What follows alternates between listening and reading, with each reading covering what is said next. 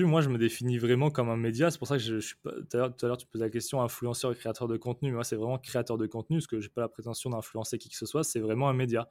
Toi, je fais à peu près 40 à 50 millions de vues par mois. Donc, c'est l'audience d'une petite chaîne de télé. Euh, ouais, ça demande, ça demande des ressources. Bienvenue sur Comment t'as fait, le podcast de ceux qui veulent comprendre concrètement comment les autres ont fait. Je m'appelle Julien Hatton, je suis cofondateur de l'agence de communication BuzzNative et je vous propose de partir ensemble à la rencontre d'entrepreneurs et dirigeants passionnés et passionnants, pas toujours dans la lumière, mais qui font pourtant rayonner leur structure et leurs équipes. À ces profils au parcours non linéaire, audacieux ou encore atypiques, je n'ai qu'une seule envie, leur poser la question comment t'as fait? Si vous aussi auditeur, vous rêvez de découvrir les coulisses et le quotidien de nos invités, que vous soyez entrepreneur averti, débutant ou en devenir, abonnez-vous et embarquez avec moi chaque semaine pour des épisodes d'une heure qui vous feront gagner des années d'expérience. C'est parti Bonjour chers chers auditeurs. Aujourd'hui pour ce nouvel épisode de la saison 3 du podcast Comment t'as fait les rencontres d'entrepreneurs, j'ai le plaisir d'accueillir Hugues Trijas, fondateur et CEO de Link, société spécialisée dans le développement de la visibilité des dirigeants et entreprises sur LinkedIn, racheté depuis peu par Kudak de Théo Lyon. Salut Hugues. Salut Julien. Alors Hugues, j'ai le plaisir hein, de te recevoir ici sur ce podcast. On s'est croisé à plusieurs reprises, notamment à Montpellier, dans les locaux de mon beau-frère Romain où tu es installé. Euh, et ton parcours, il est incroyable, à même pas 25 ans, ça fait mal. Euh, ton histoire, c'est celle d'un étudiant d'école de commerce qui débute sa carrière en tant que livreur Deliveroo en Australie avant de lancer une start-up dans la food qui s'appelait Fooder, Fooder euh, et que tu as revendu à ce moment, tu as compris que la création de contenu était clé pour te rendre visible, rendre visible ta boîte et tu accélères sur les réseaux sociaux. Aujourd'hui, tu es une référence sur LinkedIn, Instagram, TikTok, Facebook, YouTube. Tu cumules les followers, plus de 2 millions, et les vues.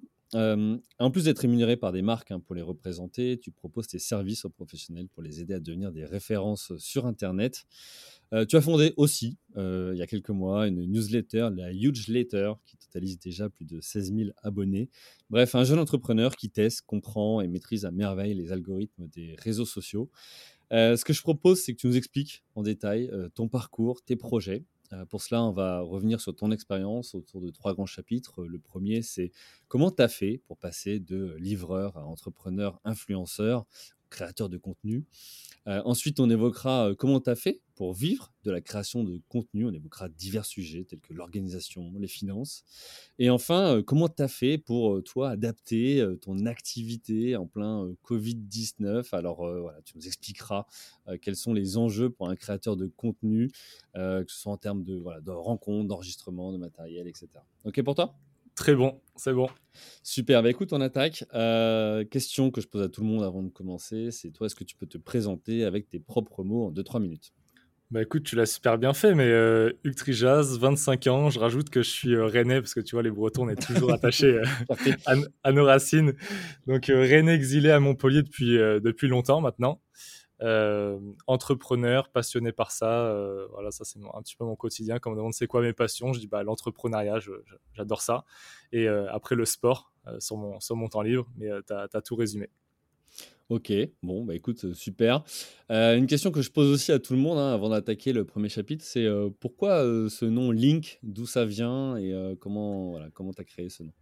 Bah écoute, c'était très simple. Je voulais faire une agence spécialisée sur LinkedIn et je, je m'étais dit, bah, je peux pas l'appeler LinkedIn, c'est un peu cramé. Du coup, à la base, ça s'appelait link.in, donc ça faisait LinkedIn, tu vois. sauf qu'en fait, j'avais acheté le nom de domaine et après, je sais pas comment je me suis débrouillé. Quand j'ai eu mon site internet, j'arrivais pas à retrouver mon mot de passe. Euh, sur mon euh, sur OVH, enfin ou sur l'hébergeur où j'avais pris le nom, le nom de domaine. Donc en fait, c'est devenu link.fr ce que j'ai dû en racheter un. Donc voilà, donc euh, c'est parti comme ça.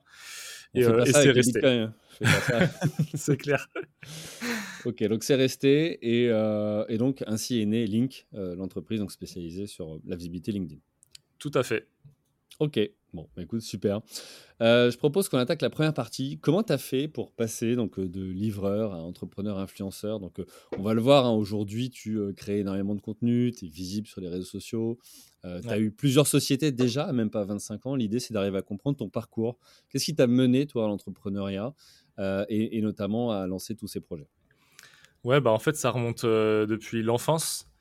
Moi, tu vois, autour de moi, souvent, les gens, ils savent pas trop ce qu'ils veulent faire encore, même à nos âges maintenant. Ils cherchent un peu. Euh, ouais, c'est compliqué. Moi, depuis tout petit, je sais exactement ce que je voulais faire. En fait, j'ai baigné dans un milieu d'entrepreneurs et d'investisseurs. Parce que mon père est entrepreneur, ma mère est entrepreneuse, j'ai des oncles euh, entrepreneurs. Il y en a même un qui a vendu sa boîte. Alors, c'était plutôt sur des business euh, classiques, pas spécialement dans le digital. Mais ça permet d'avoir ce mindset de vouloir travailler par soi-même, créer sa propre valeur et à côté, moi, je trouve qu'il y a un parallèle qui est assez, assez clair, c'est quand tu es entrepreneur, tu as aussi le côté, je trouve, investisseur. Il n'y a pas forcément une réciproque, c'est pas à 100% le cas pour tout le monde, mais euh, je trouve qu'il y a quand même beaucoup ce côté-là où quand tu commences un peu, quand ça marche évidemment, à gagner de l'argent, bah, qu'est-ce que tu en fais, où c'est que tu le places, où c'est que tu l'investis? Et donc moi, j'ai pu voir les, deux volets, et en fait, je suis passionné euh, d'entrepreneuriat et aussi d'investissement, et c'est aussi ce que je partage euh, sur mes réseaux. Donc ça vient chercher dans la dans l'enfance, quoi, dans l'éducation. Et euh, en fait, depuis tout petit, je savais que je voulais euh, travailler pour moi. Alors, je savais pas trop quelle forme ça allait prendre, mais où je m'éclatais, c'était, euh, tu vois, dès, les marchés, dès les brocantes que je faisais quand j'étais petit avec mes parents, ils me racontaient qu'en gros, j'allais sur les stands des autres acheter des cartes Pokémon et je les ramenais sur mon stand et je les revendais plus cher parce qu'il n'y en avait plus nulle part ailleurs sur le marché, tu vois. Et, Créer de et en fait, moi, ouais, ouais, c'est ça. Et en fait, j'adore l'entrepreneuriat et dans mon jeu, bah, j'ai un, tout petit parcours parce que je suis assez jeune, mais bah, tu vois, j'ai été dans la food, J'étais aussi dans le gaming, parce que ça, j'en parle un peu moins, mais si tu veux, je pourrais te raconter cette première expérience qui a été ma vraie première expérience entrepreneuriale. C'était dans le gaming où j'avais créé une boîte de, de vente de, de textiles spécialisés dans le gaming. Euh, donc j'ai fait ça, j'ai fait du textile, j'ai fait de la food, après j'ai fait de l'agence de, de, com, alors que je pensais jamais tomber là-dedans. Donc en fait, moi où je m'éclate, c'est vraiment la créativité et la liberté d'entreprendre mais il n'y a pas spécialement. Enfin, là, j'ai réussi maintenant à cibler un domaine, donc vraiment la communication, la création de contenu. Mais avant, je me cherchais un peu, mais je prenais quand même du plaisir un peu n'importe où. Ce que j'aimais, c'était vraiment euh, entreprendre, développer, euh, essayer de voilà, booster sa boîte, trouver des clients, gagner de l'argent par soi-même, etc. Ok, c'est vraiment ça. Une certaine forme d'éducation financière et à l'entrepreneuriat que tu as eu dans ta jeunesse, c'est ça? Ouais, totalement. C'est exactement ça. Donc, ça, du fait de ton, de ton entourage. Euh, c'est drôle ce que tu dis parce que effectivement ce côté, euh, euh, tu vois, lancer des t-shirts, une marque personnalisée, etc. J'ai déjà évoqué sur ce podcast, mais c'est un peu le rêve qu'on a tous au collège ou au lycée. Alors on passe plus ou moins à l'acte, mais c'est peut-être plus simple aussi aujourd'hui qu'avant. mais voilà, je pense qu'on a tous eu cette idée-là, mais toi, tu es passé à l'acte, toi. Donc, c'est quoi? C'est que tu avais les gens autour de toi, la famille qui disaient test ou tu l'as fait un peu en douce? Tu vois, contre. ouais, non, c'était. Euh, bah, en fait, c'est particulier parce que même quand tu as des gens entrepreneurs dans ta famille, ils sont toujours un peu réfractaires à... inciter les autres à tester parce que je pense que tout le monde sait que c'est quand même compliqué. Mmh. Et euh, je sais pas, c'est un petit peu peut-être le format euh, du joueur de foot professionnel qui a pas envie que son gamin il fasse joueur de foot professionnel, alors que pourtant ça fait rêver tout le monde. Bah, je sais pas, moi, mes, mes parents, ils avaient plutôt envie que je fasse un cursus classique dans le salariat, avoir une carrière qui s'accélère avec des, bons postes, mais un truc plutôt tranquille.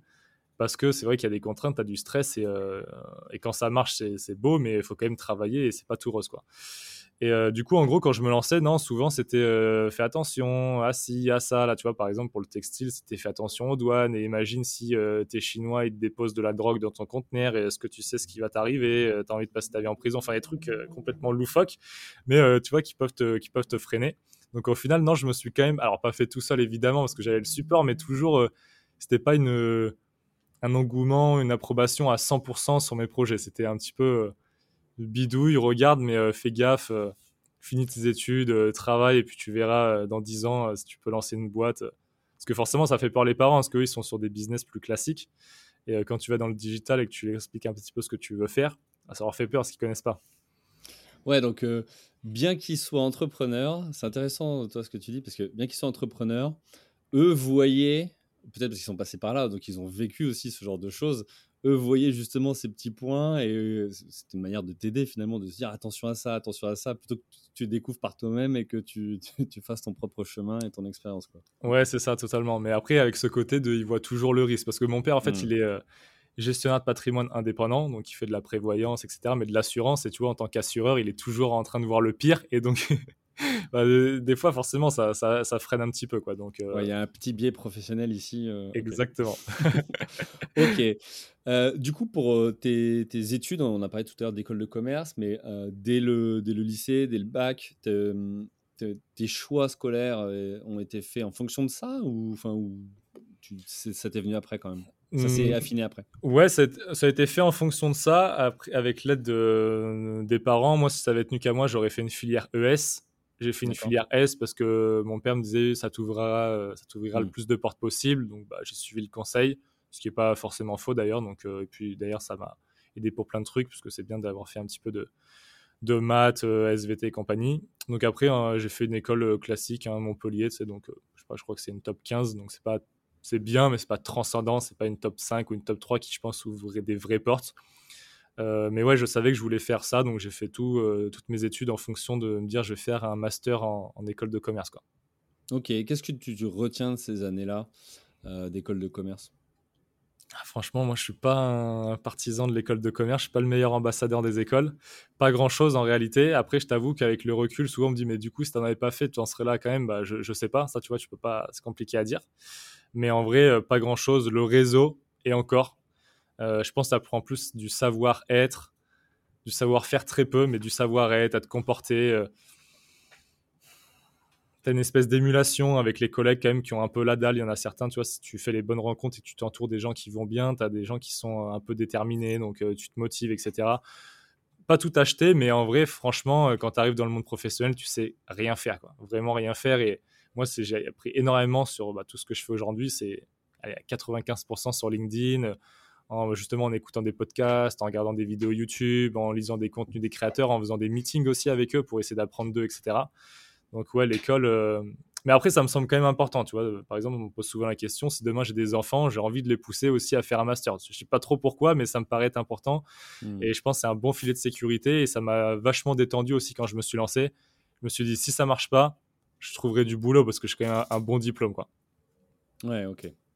Euh, tu, vois, moi maintenant, j'ai une vision euh, un peu différente du coup sur le sujet parce que j'en ai pas fait d'école de commerce et je me dis que du coup, quand j'ai créé ma boîte à 23 ans, donc euh, comme toi dans ces, dans ces âges, bah, je l'ai probablement pas structuré pareil que celui qui sort d'école de commerce et qui a déjà vu des outils, des matrices, voilà, compris peut-être un peu plus rapidement ces sujets-là et que j'ai dû apprendre moi par l'expérience au fur et à mesure. Donc euh, c'est ma vision et je pense que voilà, il y a, peut-être quelque chose à. Non, tu as raison. Je pense que de toute façon, le juste milieu, il se trouve entre tout ça. Hein, c'est compliqué à dire. Mais euh, moi, par exemple, tu vois, si je devais t'apporter une réponse, je pense que le meilleur truc qui me soit arrivé, c'est l'alternance. Parce que j'ai eu la chance de tomber dans une startup de dingue qui a explosé, d'ailleurs qui explose toujours, mais qui n'est pas très très connue. Mais c'était dingue. Là, j'ai tout appris. J'ai appris la, structure d'entreprise, comment ça marchait, comment on faisait du marketing, comment on faisait de la vente, comment. Euh, voilà, enfin tout quoi. Et comment tu as fait justement pour intégrer une, une start-up Comme ça, tu as, postulé, tu as fait un CV, tu... enfin, comment, comment... Bah écoute, c'est... Comment t'intègres? Le pur hasard. Moi, ma vie est faite de, de, de, petites décisions qui paraissent totalement anodines et c'est un enchaînement de, trucs de fou. En gros, moi, quand j'étais en troisième, j'ai fait un stage découverte dans la boîte où était mon père à l'époque en tant que salarié.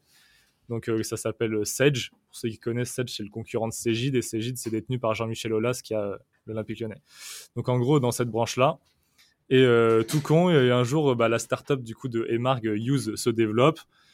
Au niveau des RH sur LinkedIn, il faut une recherche par filtre. Ils mettent en gros bah, les concurrents à eux, donc euh, Sedge, CJD et tout, et hop, j'apparais euh, parce que j'avais fait un stage d'une semaine de découverte que j'avais mis sur mon profil LinkedIn, et tu vois, je remonte comme ça. On me dit qu'ils sont intéressés par mon profil, je fais l'entretien, je fais l'entretien, ça fit direct et, et c'est parti. Ah, tu vois, mais c'est un super bon tip parce que j'avais remarqué il y a quelques années en, étant intervenant dans les universités et écoles que on n'apprenait pas toujours aux, étudiants à se créer des profils sur LinkedIn. Alors, Viadeo à l'époque, tu n'as pas connu, mais. Si, j'ai connu, mais c'est mort. mais voilà, c'était le concurrent français. Mais, euh, mais comme quoi, là, c'est hyper important parce qu'un profil qui est bien référencé, ou en tout cas bien, bien complété, ça t'a ouvert les portes d'une alternance en startup. Ouais, totalement. Mais euh, c'est que des détails comme ça. J'aurais plein d'anecdotes à raconter euh, sur, sur, ça, mais à chaque fois, euh, ça joue à rien. À rien du tout. Et des rencontres, des moments. Ok. ok, alors du coup, donc, tu fais cette, cette alternance dans cette startup.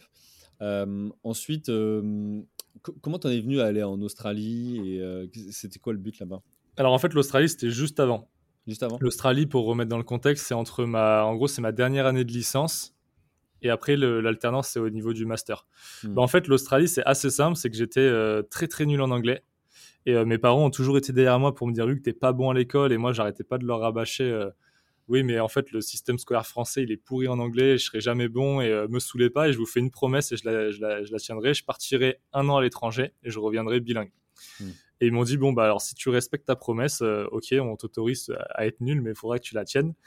Et en gros, euh, bah, ça tardait, ça tardait. Et pour le master, en fait, à MBS, et de toute façon, dans tous les masters des écoles de commerce, il faut que tu aies un niveau d'anglais euh, requis minimum. Mhm. Et je l'avais pas du tout, parce qu'en fait, au test, justement, du premier texte d'acceptation en master, sur 1000 élèves, moi, dans ma promo, en, donc en licence, je suis le dernier. D'accord millième. Tu vois, le, tu peux pas faire un plus, je suis le dernier. Catastrophique. Et euh, du coup, bah, en fait, je pars pour deux choses, pour bah, respecter le deal que j'avais euh, avec mes parents, et puis parce que même vis-à-vis de moi-même, tu vois, je sais que l'anglais c'était hyper important, il fallait que je, je développe ça. Euh, j'avais envie de partir à l'étranger, donc en fait, je pars en Australie pour faire ma dernière année de licence là-bas. parler anglais, revenir avec un bon niveau, repasser le test, être, accepté en master et la suite continue. Mais du coup, l'Australie, ouais, ça a été assez formateur. Quoi. Ok, ok. Donc, à part l'anglais, hum, est-ce que, est que ça, ça a été source d'inspiration pour la startup que tu as montée derrière? Ou pas? Pas spécialement source d'inspiration, mais plutôt euh, de développement personnel. Parce que moi, en fait, avant, je jurais que par un truc, que par l'argent. Tu vois, je tenais un discours, je m'en souviens très très bien, en repas de famille. En plus, j'étais assuré, tu vois, le petit con qui a 15 ans, qui pense tout savoir et tout. Et je disais, moi, je peux travailler dans n'importe quel job. Du moment que je prends de l'argent, je m'en fous. Et en hmm. fait, j'arrive en Australie où il y a un changement de paradigme parce qu'en fait, euh, bah, les salaires sont totalement plus hauts et tout. Et je me retrouve à faire livreur Deliveroo et je gagne 4-5 000 balles par mois, ce qui est énorme parce qu'en fait, je vis à la française dans une coloc où on est 6 dans 30 mètres carrés. Je dépense à tout casser 1000-1500 euh, dollars. Il m'en reste énormément. Donc, j'accumule énormément de, de, sous que je mets de côté. Et, euh, et là, en fait, après, je me rends compte que certes, l'argent, c'est cool, mais franchement, les conditions de travail, c'est trop important, l'épanouissement au quotidien, c'est trop important. Et, en revenant en Australie, c'est tout l'inverse. Je me dis, en fait, je suis prêt à gagner 1000 euros du moment que je peux payer mon loyer, remplir mon frigo, mais que je travaille par moi-même, ça sera le plus important. Et euh, ouais, sur plein de trucs, ça a été hyper formateur euh, parce que là-bas, j'en ai un peu chié parce qu'en fait, j'ai fait pas un voyage. Euh, en mode euh, je pars avec 10 000 euros, j'achète un van et je fais le tour du pays et je m'amuse. Je suis arrivé avec 2 euh, 000 euros qui se sont vite dilapidés le temps de trouver un taf, un logement et tout, parce que là-bas, pour le coup, ça coûte très cher. Et après, ça a été bah, que du, entre guillemets, pas de la survie, parce que je n'étais pas dans la rue, mais que de, bah, de vivre. quoi. Donc, euh, bah, il fallait payer son loyer, ses courses, aller à la salle, travailler. Et comme j'étais pas bon en anglais, je pouvais pas trouver un poste dans des bureaux. Donc, c'était, j'ai fait livreur Deliveroo pendant trois mois. J'ai fait déménageur, j'ai fait nettoyeur de chantier, que des tafs de merde euh, où en plus là-bas, tu es un peu un esclave parce que les Français n'avaient pas très bien vu, donc ils en profitent pour te chier un peu dessus. Donc euh, ça fait partie du jeu, mais c'était avec leur cool, c'était une super expérience. Mais sur le moment, c'était très dur, mais euh, ça, ça m'a pas mal. Euh, ouais, ce voyage m'a énormément aidé, quoi. Hmm, ok. Ok, donc après tu rentres, tu fais ton alternance dans la startup. Ouais. Et tu es diplômé. Et là, qu'est-ce qui se passe? Qu'est-ce que tu te dis quoi à ce moment-là? Ben en fait, sur la dernière année, bon, en fait, déjà, l'alternance, un truc qui est important, c'est que moi, toujours m'avait bourré le crâne euh, dans mon entourage. Tu vas, tu vas être bon euh, sales parce que tu es dans une famille de sales, euh, tu as les prédispositions, plutôt que tu t'adores ça, tu vas être bon, tu vas être bon. Mais le problème, c'est qu'on a beau te dire ça, tu sais pas vraiment si tu es bon, tu vois. Et donc, mmh. j'avais pas trop confiance en moi. Je suis quelqu'un de base qui est assez réservé, assez timide. je l'ai raconté plein de fois sur LinkedIn et ça, c'est pas du storytelling, c'est vrai. Moi, je souffrais de, d'europhobie, c'est en gros la peur de devenir rouge. Ça veut dire qu'en gros, je deviens rouge très facilement, même si là, je l'ai soigné maintenant. Mais en gros, quand j'étais au lycée, je dès qu'on m'interrogeait, j'étais rouge comme une tomate. Et dès que mmh. je sens le poids des regards qui se retournent sur moi, c'est pire. Donc en gros, moi, quand tu vois, le, pour moi, le truc qui était horrible, c'est d'aller rester une poésie au tableau. J'étais incapable de tenir trois lignes de ma poésie parce qu'en fait, j'avais tellement de stress et de pression que j'oubliais tout le reste. Mmh. Donc c'était vraiment. Euh, ça, c'était vraiment le petit garçon, tu vois, qui se cachait toujours au fond de la classe, qui faisait pas de bruit. Enfin, voilà. Et aux études supérieures, pareil, euh, tu vois, quand fallait présenter, par exemple, devant des amphis, des projets et tout, moi, je préférais sécher et prendre un zéro et aller au rattrapage que de me taper euh, un stress pendant trois semaines, me dire je vais devoir passer devant l'amphi, etc. Et euh, donc ça, c'était un petit peu, un petit peu ma, personnalité. Euh, et, en gros, l'alternance, bah, j'arrive dans cette startup et bah, je travaille, je m'épanouis, j'adore et j'ai des très très bons résultats. On me fait confiance et en fait, on va me donner un portefeuille client euh, d'un sales qui est en CDI. Alors que normalement, moi, j'étais plus un SDR, donc en fait, je faisais du phoning et j'essayais de plugger des rendez-vous pour les sales, donc des démonstrations. Hmm. Et en fait, à un moment donné, il se passe qu'il y a, pareil, encore un coup du destin. Il y a sur l'été de, enfin, l'été entre mes deux années de master, il y a un sales qui part.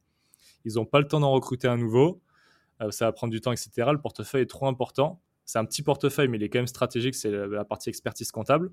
Et donc, du coup, on me dit, bah, Hugues, franchement, euh, on comptait pas le faire, parce qu'on le fait jamais euh, pour les alternants, parce que quand à la semaine de course, c'est compliqué de pouvoir faire le suivi client.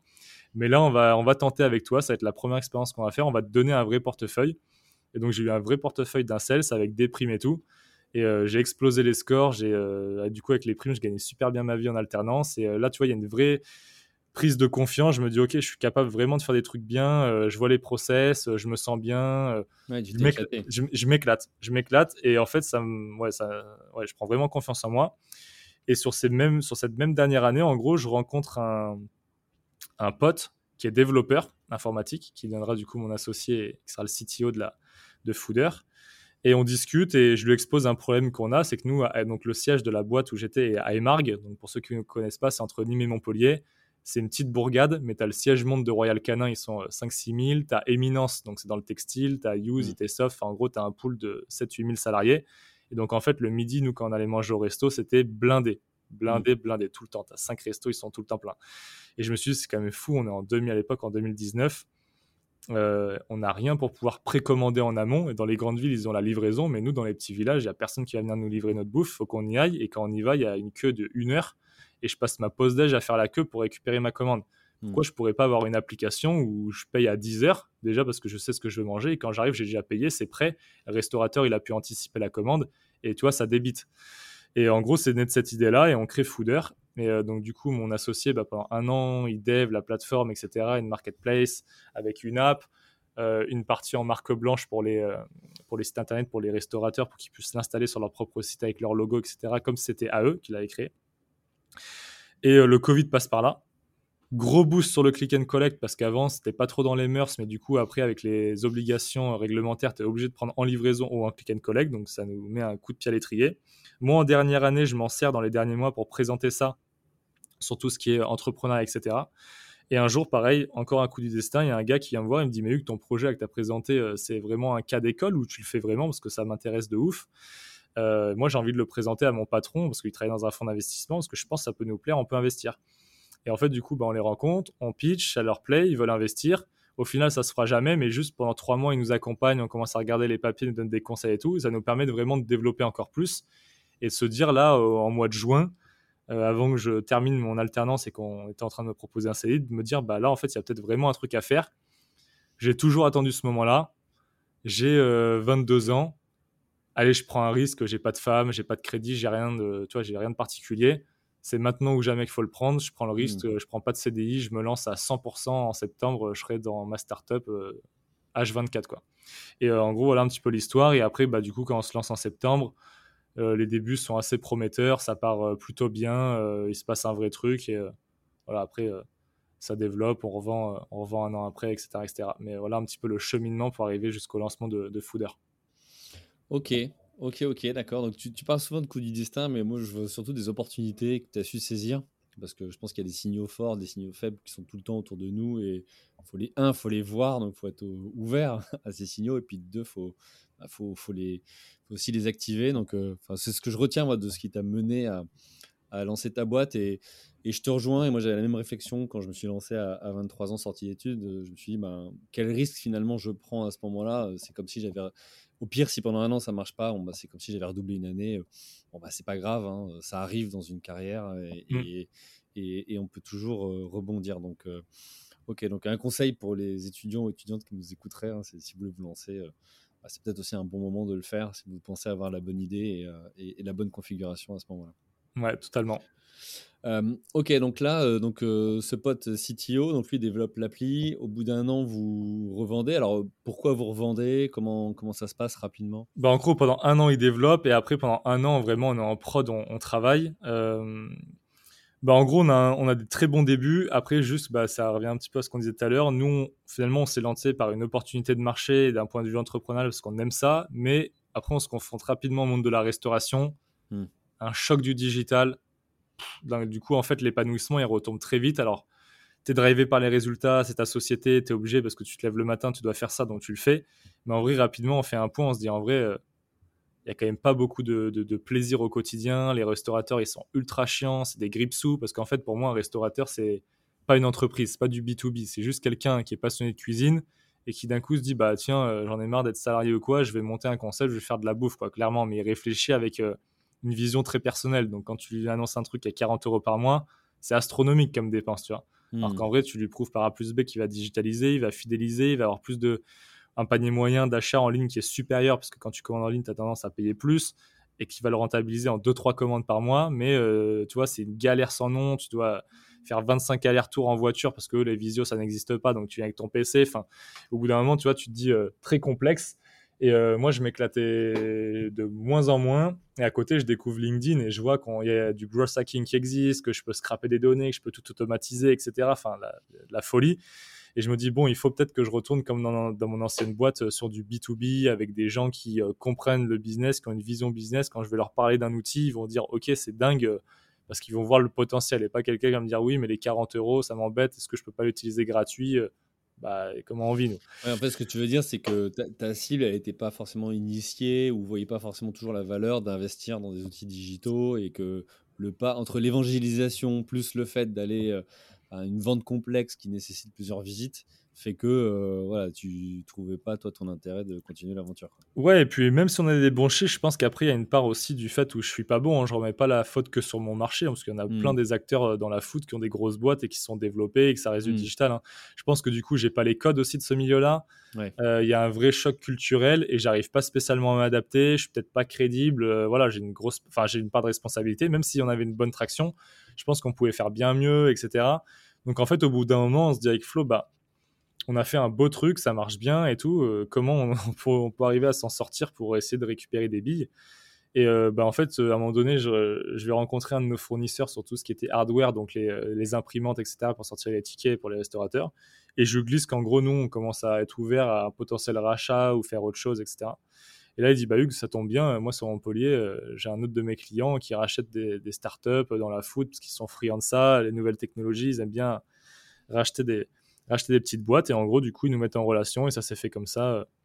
Donc en gros, finalement, deux ans après vraiment le début de l'idée, on est, on est racheté. Quoi. Un an de développement quasi et un an de, production, de développement client. Mais pour donner une idée, tu vois, sur notre secteur, les plus gros à ce moment-là, nous, quand on se lance, ils ont 1000 clients, hmm.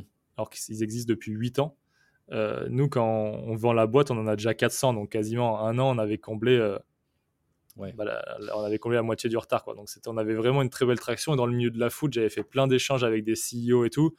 On était ultra visible à l'époque sur la com qu'on avait. Euh, enfin, on, faisait vraiment du bruit quand on était passé dans les, dans les, à la télé, dans les journaux, à la radio. ça, on, était, on était visible. Donc il y avait quand même aussi une sorte de, plafond euh, dans ce marché-là euh, au regard du nombre de cibles potentielles qui faisait que euh, si vous aviez rattrapé, enfin si vous étiez à 400 clients versus 1000 pour les autres qui sont là établis depuis plusieurs années, bah, ça veut dire qu'aussi il y, a un potentiel qui qui n'était pas infini en tout cas derrière. Ouais, ou alors, ouais, comme tu disais, il y a une grosse partie d'évangélisation. Quoi. Je pense que c'est vraiment un marché où il y a énormément de parts de marché à prendre, mais c'est dur et ça prendra du temps. Ok, donc c'est là où tu te. Donc, euh, après euh, un ou deux ans après les études, tu as déjà revendu une boîte. Euh, et, là, tu dis, à ce moment-là, tu t'es rendu compte de l'importance de la communication, de la visibilité, de la création de contenu. ce que je propose, du coup, c'est qu'on passe à la deuxième partie de cet épisode qui est comment tu as fait pour devenir finalement créateur de contenu, en vivre? Comment ça se passe le quotidien d'un créateur de contenu d'un point de vue organisationnel? Combien aussi ça gagne, ça facture, peu importe, ce que tu vas pouvoir nous partager comme, comme chiffre, puisque ça fait partie de, la mouvance actuelle, on le voit, il y, a quelque chose qui émerge en ce moment, et, donc bah, ça peut être top que ce soit quelqu'un qui soit spécialisé, qui nous décrypte tout ça. Ouais, bah avec plaisir. Alors là, du coup, je vais te faire un résumé accéléré. Mais en gros, sur Fooder, bah, je découvre la communication. Parce que moi, dans ma tête, c'est exactement ce que tu as dit tout à l'heure. Si je dois échouer, euh, même si c'est qu'un an, il faut quand même que je puisse le valoriser. Donc je me dis, mmh. il va falloir que je communique. Alors pourtant, moi, de base, je ne suis pas du tout un acteur de la communication. Parce que j'ai une formation sales, j'étais un bourrin là-dedans et je ne jurais que par ça. Et pour moi, la division marketing-com, c'était euh, du bullshit, ça servait à rien, il brassait de l'air, euh, c'était nul, tu vois. Mais euh, je découvre ça, nos posts prennent très rapidement sur LinkedIn, ça marche super bien, je vois la puissance en gros de communiquer, je vois que mon personal branding il prend de la valeur, les gens veulent échanger avec moi, ils veulent communiquer, des gros CEO de grosses boîtes dans la food veulent discuter avec moi, me rencontrer, enfin je me dis ouais, c'est totalement fou quoi. Donc voilà, donc je développe LinkedIn à fond, on revend, à ce moment-là j'ai quelques clients déjà sur LinkedIn parce que j'avais fait quelques conférences dans des incubateurs, des formations dans des écoles de commerce. J'avais pris un ou deux clients des boîtes locales de Montpellier en accompagnement, donc coaching plus création de contenu, où je commençais à écrire des posts pour eux sur LinkedIn. Et donc en gros, bah, quand je vends, je me mets en freelance et après, au bout d'un ou deux mois, je crée l'agence Link. Et euh, à ce moment-là, au même moment où je vends, donc en mars 2021, je me dis, bah tiens, LinkedIn, je me perçois que c'est hyper puissant la communication. Pourquoi je vais me restreindre euh, à LinkedIn et pourquoi j'irai pas, en fait, maintenant que j'ai un petit peu plus de bandes passantes, tester d'autres formats, et le format vidéo, euh, TikTok et tout. Et en fait, je me lance comme ça sur un challenge de 90 jours, donc une vidéo par jour pendant 90 jours, donc sur trois mois. Et je me suis dit, je verrai bien où ça m'amène. Donc là, tu vois, ça m'a amené avril, mai, juin sur le début d'été et je m'étais dit, bah, à ce moment-là, je ferai un point, est-ce que je continue, est-ce que je continue pas? En fait, l'histoire a été assez belle et ça a explosé. En quelques mois, j'avais déjà 250 000, 300 000 abonnés. Et après, je me suis dit, bah tiens, maintenant j'ai développé TikTok, pourquoi pas en fait euh, Instagram, parce qu'une fois que le contenu vidéo il est créé, j'ai juste à le mettre sur Instagram. Et, donc j'étais le tout premier en France à le faire quasiment dans ma niche et ça a explosé. Donc c'est pour ça que maintenant je suis le plus gros dans ma niche en France euh, sur Instagram. Après, je me suis dit plus tard, maintenant je l'ai, pourquoi je ne ferais pas sur YouTube ou sur Facebook, Pinterest, Twitter et compagnie? Et au final, bah, tu vois, j'ai lancé vraiment tous les canaux et ça a explosé de partout. Quoi. Alors, tu as dit plein de choses sur lesquelles j'aimerais revenir euh, en détail. Euh, la première, c'est tu dis, euh, bon voilà, je fais mon challenge de 90 jours et j'ai eu vite 250, 300 000 followers. J'aimerais que tu nous expliques comment tu fais pour monter à ce, nombre-là, puisqu'il y a plein de gens qui publient et qui pour autant n'arrivent pas forcément à, engager autant de personnes autour de ces, de ces postes. Euh, et puis, tu as parlé aussi de niche, c'est-à-dire euh, créateur de contenu. Euh, ça se développe en ce moment, mais est-ce que tu peux parler de tout? Est-ce que tu parles d'un sujet, de deux, trois? Enfin, Comment ça se passe pour en vivre, en fait, tout simplement? Ouais, alors première étape, comment, comment ça s'est passé? Pendant un mois et demi, je publiais mes vidéos, je faisais quatre vues. Mon un compte secondaire que j'avais, ma copine, ma mère et un pote. Clairement, c'était ça, tu vois. Euh, mais, je, mais je prends un, accompagnement avec euh, bah, du coup un super pote à moi qui s'appelle Clément Vanier, d'ailleurs qui est euh, le plus gros sur TikTok de notre domaine, qui a 1,5 million d'abonnés, qui a créé l'agence Horus et compagnie. Et, et, à ce moment-là, à l'époque, je crois qu'il avait 200-300 000 abonnés, mais je voyais que sur LinkedIn, il documentait un petit peu son parcours et ses vidéos étaient super sympas. Et en gros, du coup, il me fait un petit, un petit coaching, une petite formation. Il me dit que c'est pas mal ce que tu fais, mais ça manque de rythme. Euh, change les angles, rajoute du sous-titre, euh, niche-toi un petit peu plus, vraiment trouve une ligne éditoriale. Donc je corrige un peu le tir. Et au bout d'une semaine, ça commençait déjà à monter. Deux semaines, et un jour, je fais une, une vidéo qui, qui, fait 9 millions de vues. Et là, rien que sur une vidéo, en fait, je dois prendre 70 000 abonnés. Et après, à partir de là, c'est parti. quoi. C'est de la récurrence, de la persévérance. Mais euh, globalement, c'est parti. J'avais affiné ma ligne éditoriale. Et en gros, je me suis vraiment niché tips entrepreneur pour ça qu'aujourd'hui, j'ai un contenu très actionnable pour ceux qui connaissent ou pour ceux qui connaissent pas et qui voudraient découvrir. C'est en gros tous les jours, je fais une vidéo astuce pour découvrir un logiciel qui va te permettre de gagner en productivité, un logiciel de création de contenu gratuit dans le marketing, un logiciel pour euh, automatiser ou scraper des données pour augmenter euh, ou développer ton business. Euh, après, j'ai quand même aussi une partie que j'aime bien, c'est l'investissement. Donc, comment j'investis, je montre sur quelle plateforme, qu'est-ce que je peux faire, etc. etc. Donc voilà, c'est très niché entrepreneuriat, conseil très actionnable et une partie investissement. D'accord. Donc, ce que tu veux dire par là, c'est qu'au départ, quand tu as commencé, euh, bah, comme tout, euh, toute personne qui se lance, elle a peu de visibilité, peu de retour, mais que tu n'as pas lâché.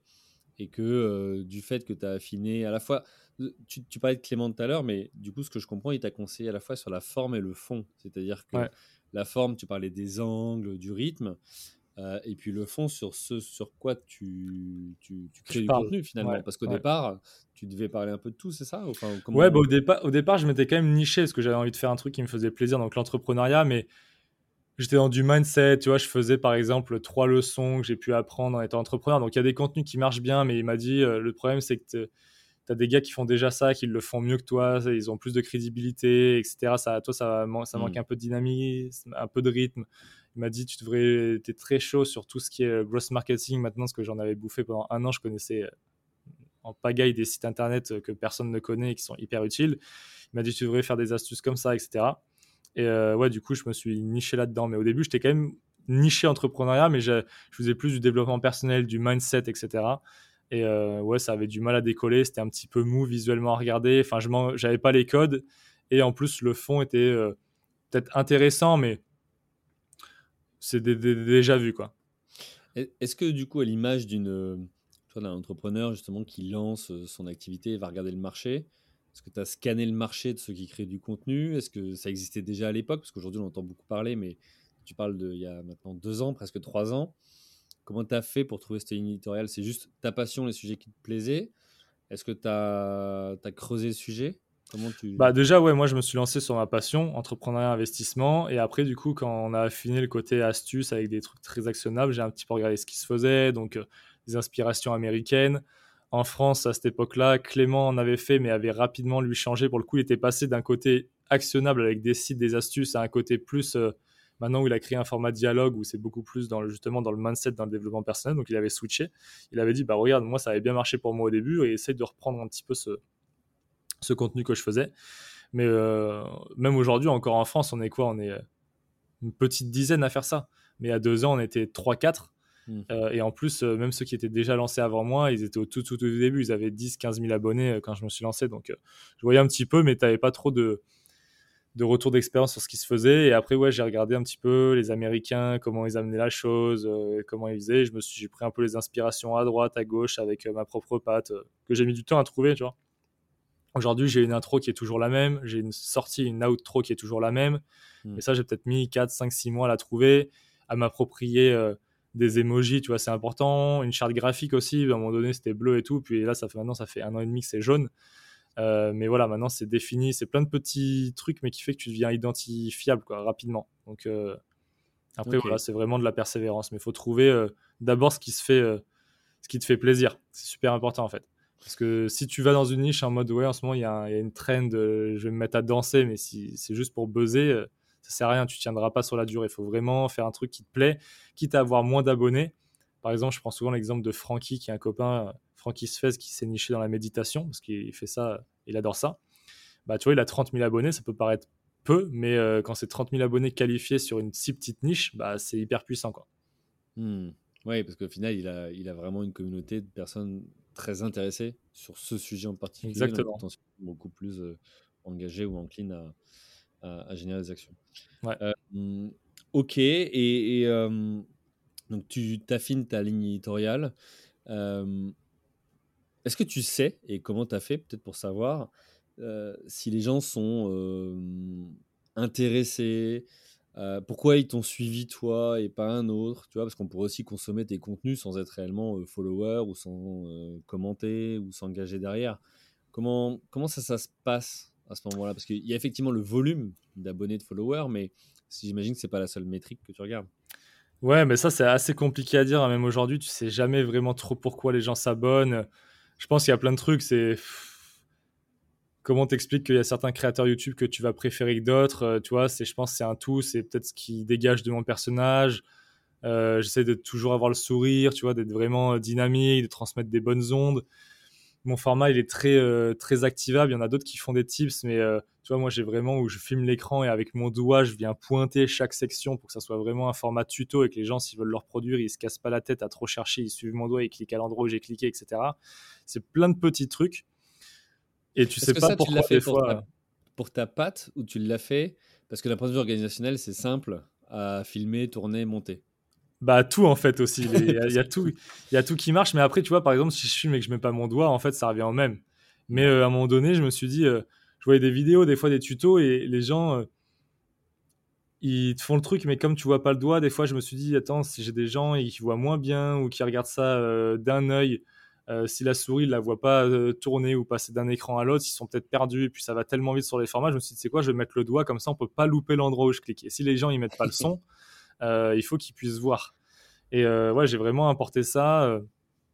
et c'est plein de petits détails. Mais après, te dire exactement pourquoi ils me suivent moi plutôt qu'un autre, je pourrais mm. pas dire. Je pense que c'est un tout.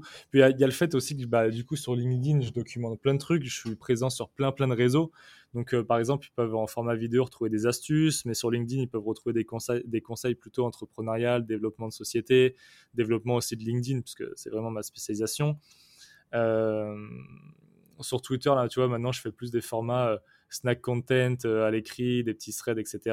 Enfin, en gros, j'ai vraiment développé le, cross-canal et en fait, je pense qu'ils me suivent aussi en mode, bah tiens, on le suit ailleurs, on va le resuivre à un autre endroit parce que mmh. son contenu diffère un petit peu, on apprend des trucs différents. C'est un tout et la boule de neige ouais, a bien pris. Et aujourd'hui, dans ma niche, j'ai la chance d'être ouais, un des plus gros, quoi, si ce n'est le plus gros ou ouais, un des plus gros. Hmm. Bah, le, doigt le plus connu d'Internet, en tout cas.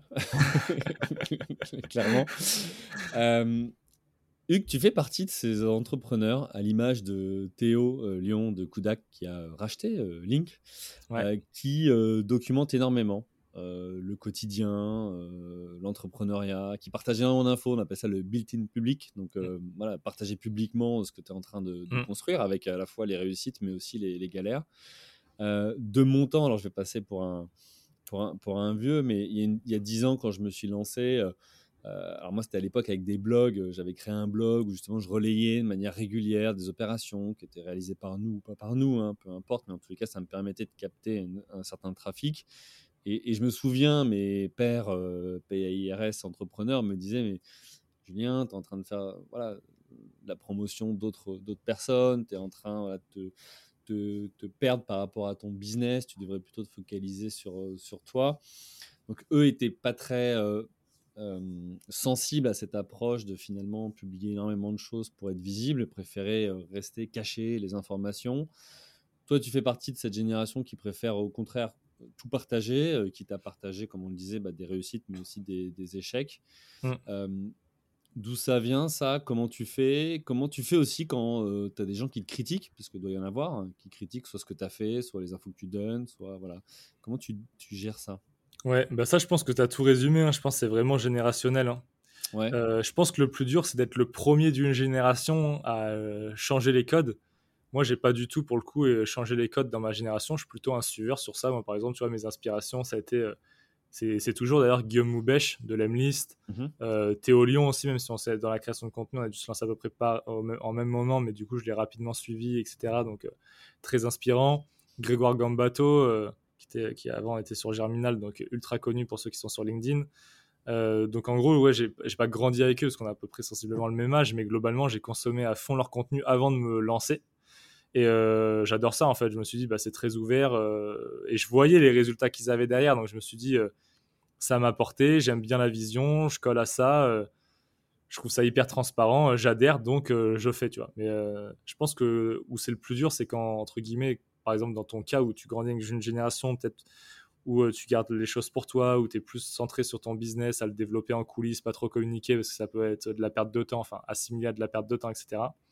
Ouais, bah, c'est dur de changer les codes. concurrence ou bah, toi le dernier épisode que j'ai fait avec euh, avec euh, Mélanie de Colibri Intergénération, euh, elle explique qu'effectivement le fait de partager, elle a, elle, a, elle a, lancé sa boîte à 36 ans, le fait de partager des informations a fait que bah, parfois ça a pu aussi nourrir la concurrence et tout un marché finalement. Donc, donc voilà, et Guillaume Moubèche dont tu dont as parlé qui est passé sur ce podcast expliquait justement que euh, sa vision, c'était que l'information, elle est là, elle est disponible pour tout le monde, mais encore faut-il que euh, les gens euh, la trouvent, l'écoutent, ou la lisent, ou autre, en tout cas, en fassent quelque chose, et après l'exécutent mieux que celui qui l'a publié. Donc, ça fait quand même quelques, quelques étapes à passer pour que pour qu'elle soit exploitable. Mais ok, ok. Donc pour toi, ça te gêne pas ça, et, et c'est ça fait partie du, de la vie de l'entrepreneur.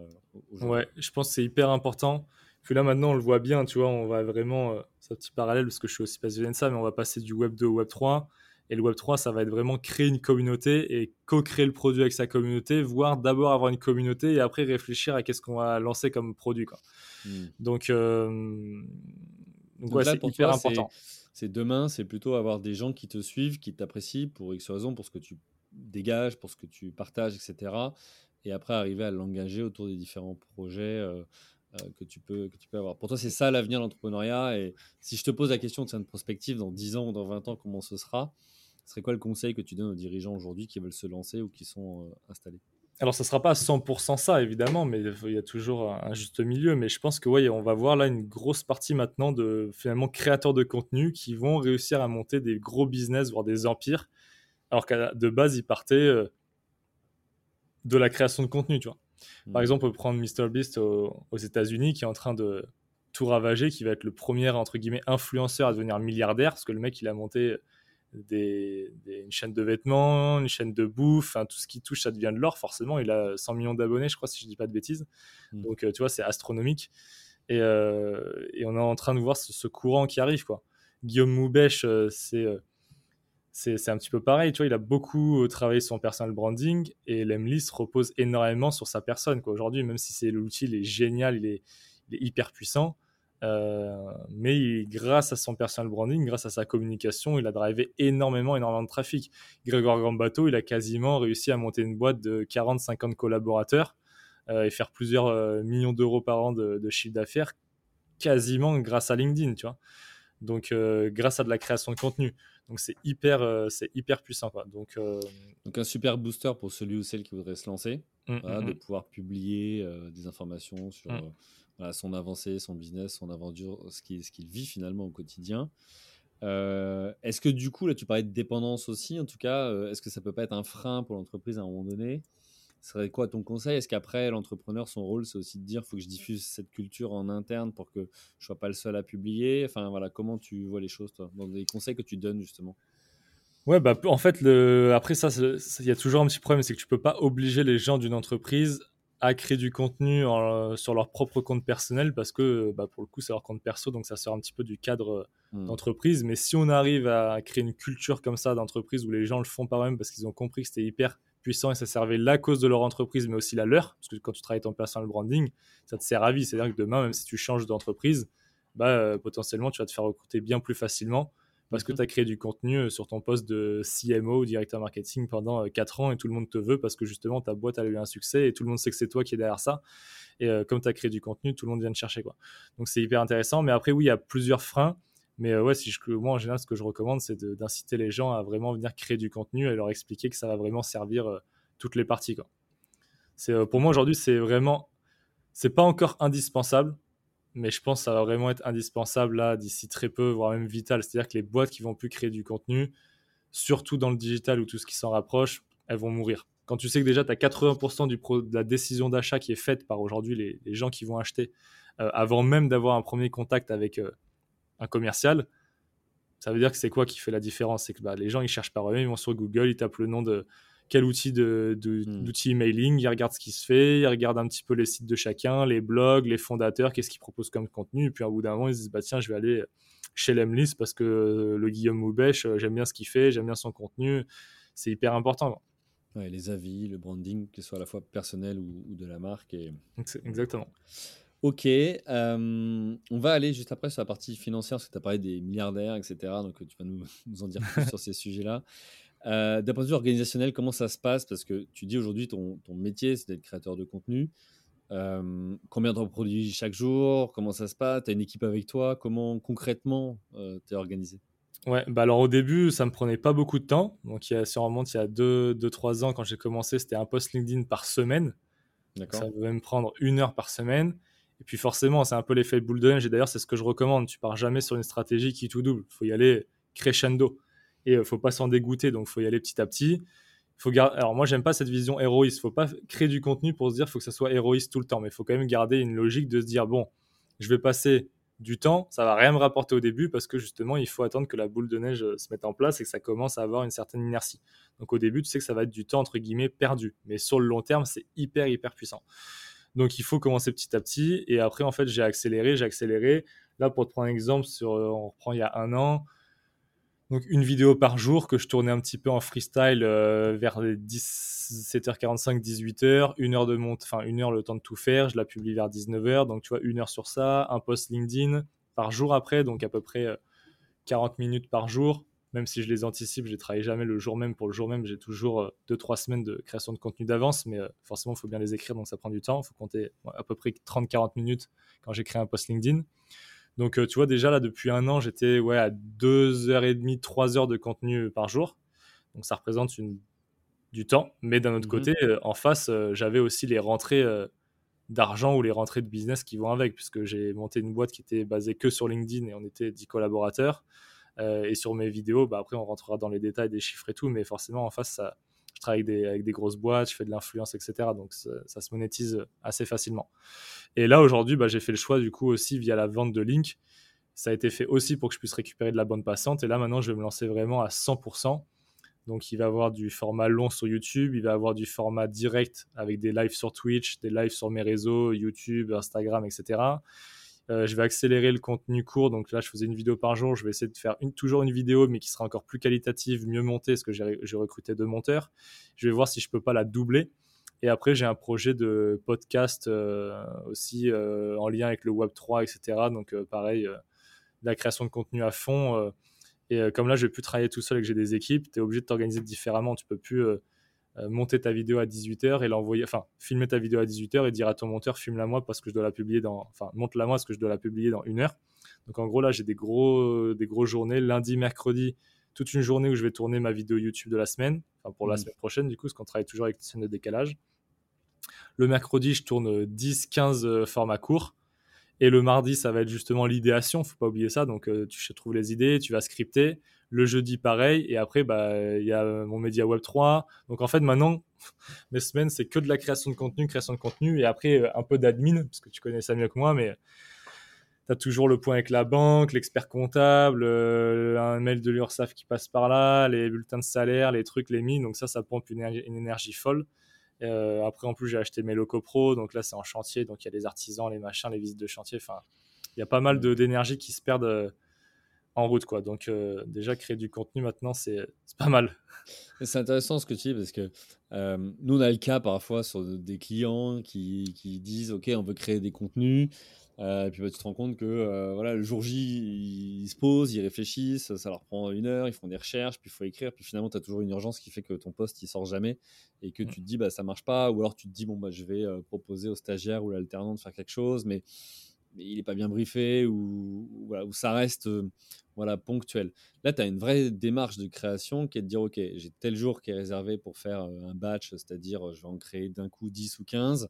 J'imagine que tu prévois plusieurs tenues ou autres pour, changer et que tu sois pas... Tout à fait. après, c'est de la prod. En fait, tu deviens un média carrément. Ouais, bah c'est ça. Hein. Aujourd'hui, moi, je me définis vraiment comme un média. C'est pour ça que je, suis pas. Tout à l'heure, tu posais la question influenceur et créateur de contenu. Moi, c'est vraiment créateur de contenu, parce que j'ai pas la prétention d'influencer qui que ce soit. C'est vraiment un média. je fais à mmh. peu près 40 à 50 millions de vues par mois. Donc, c'est l'audience d'une petite chaîne de télé. Euh, ouais, ça demande, ça demande des ressources. Euh, j'ai plusieurs poids, tenues. l'impact. Ouais. ouais. Ok, maquillage non. pas, pas, encore. non, non. Non, j'ai envie de garder, et même après, tu vois, j'ai envie de garder vraiment ce côté très accessible, euh, ce côté proximité. Alors là, je vais avoir les studios, etc. Donc le décor va être un peu plus sympa et tout, mais jusqu'à présent, tu vois, je tournais dans la cuisine des locaux. Hmm. Euh, en bas, euh, je filmais avec mon iPhone, un micro-cravate que j'avais acheté à 5 euros sur Amazon. Enfin, vraiment, je veux dire, accessible à n'importe qui. La barrière à l'entrée, elle est zéro. C'est-à-dire que hmm. demain, tu as un téléphone, tu achètes un micro-cravate à 5 euros et tu commences à te filmer en FaceTime, euh, c'est parti. Quoi. Donc euh, très simple. Il est loin le Hugues euh, qui avait peur et qui devenait tout rouge. Quoi.